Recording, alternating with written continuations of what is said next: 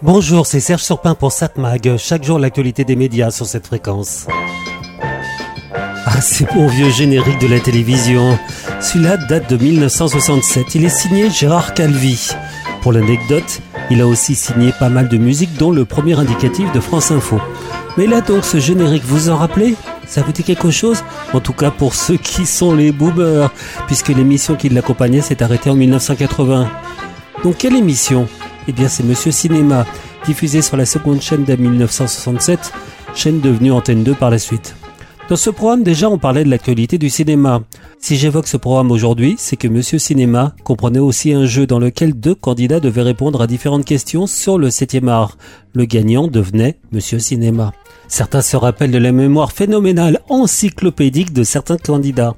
Je pensais à ce programme, et donc à ce jeu, quand j'ai lu un dossier de l'ARCOM qui affirme qu'il y aurait 33 751 films sortis en salle entre 1950 et 2021. Entre parenthèses, heureusement que c'est l'ARCOM qui nous a sorti ce chiffre, car dans la version gratuite de ChatGPT, bah j'ai pas trouvé de bonne réponse. ChatGPT me conseille d'aller me renseigner sur des sites spécialisés pour avoir la bonne réponse, justement.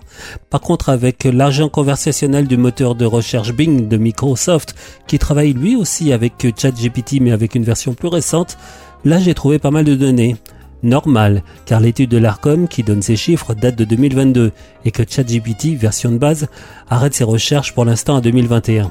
Puisque j'en suis à tester les différents outils d'intelligence artificielle, je note que Bard, l'outil de Google, qui est encore en version expérimentale, lui est plus précis. Il me donne en plus le nombre de films sortis par décennie. Mais l'objet de ma chronique aujourd'hui n'est pas un test de ChatGPT et ses équivalents, mais le cinéma. Donc 33 751 films sortis entre 1950 et 2021. Est-ce qu'un candidat à un jeu serait capable de se rappeler tous les noms de ces films? À mon avis, c'est impossible. Cela dit, 33 751 films sur 71 ans, ça donne une moyenne de 475 films par an. Bon, c'est pas tant que ça. Surtout quand on sait, en tout cas quand on apprend, quand on recherche un peu sur Internet, qu'il y a chaque année 78 000 livres qui sont déposés à la BNF. Si je compare ces deux industries culturelles totalement différentes, le cinéma et le livre, c'est que bon nombre de livres sortis sont introuvables, que cela soit sur papier ou en numérique. C'est dommage, mais vu la quantité, impossible de rendre tout disponible. Et du côté du cinéma, qu'en est-il? Est-ce qu'on peut trouver, regarder d'une manière ou d'une autre, les films sortis en France? Avec la multiplication des plateformes, gratuites ou payantes, et même le piratage, on pourrait croire qu'on peut trouver un peu tout. Eh bien non, pas du tout seuls 43% des films sortis entre 50 et 2021 sont disponibles légalement. Si on rajoute à cette estimation l'offre illégale, c'est pas joli de pirater. On arrive à 53% de disponibilité. Plus un film est ancien, moins il est visible.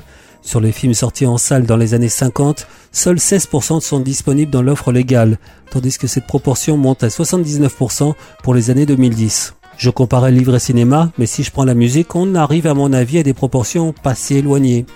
J'ai ressorti mes anciens vinyles pour essayer de les convertir en numérique.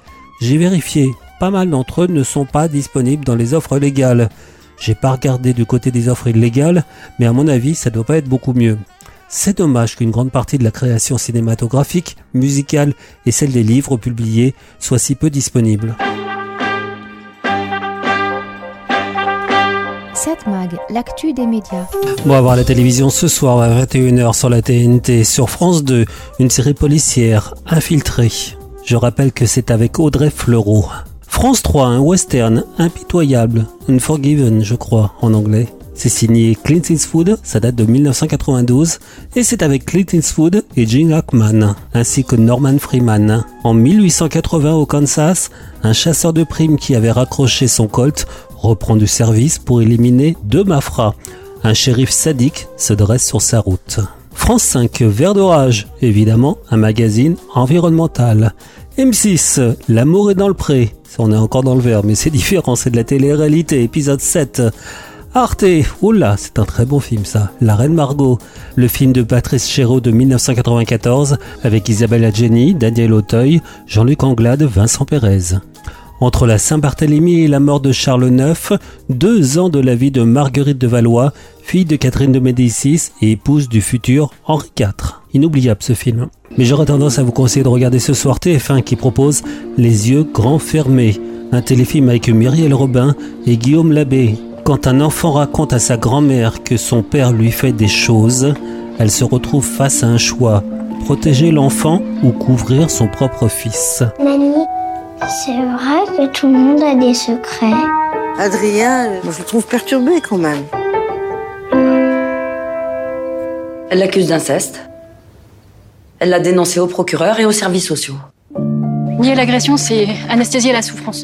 Si la personne pour le protéger, l'enfant va faire comme si l'agression n'avait pas existé. Je veux dormir chez toi.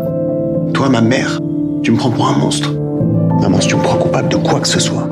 Va. Donc sur TF1 21h10, le téléfilm Les yeux grands fermés. Ça sera suivi à 23h05 par un documentaire Société. Ne le dit à personne, leur combat contre l'inceste. 7 Mag, l'actu des médias.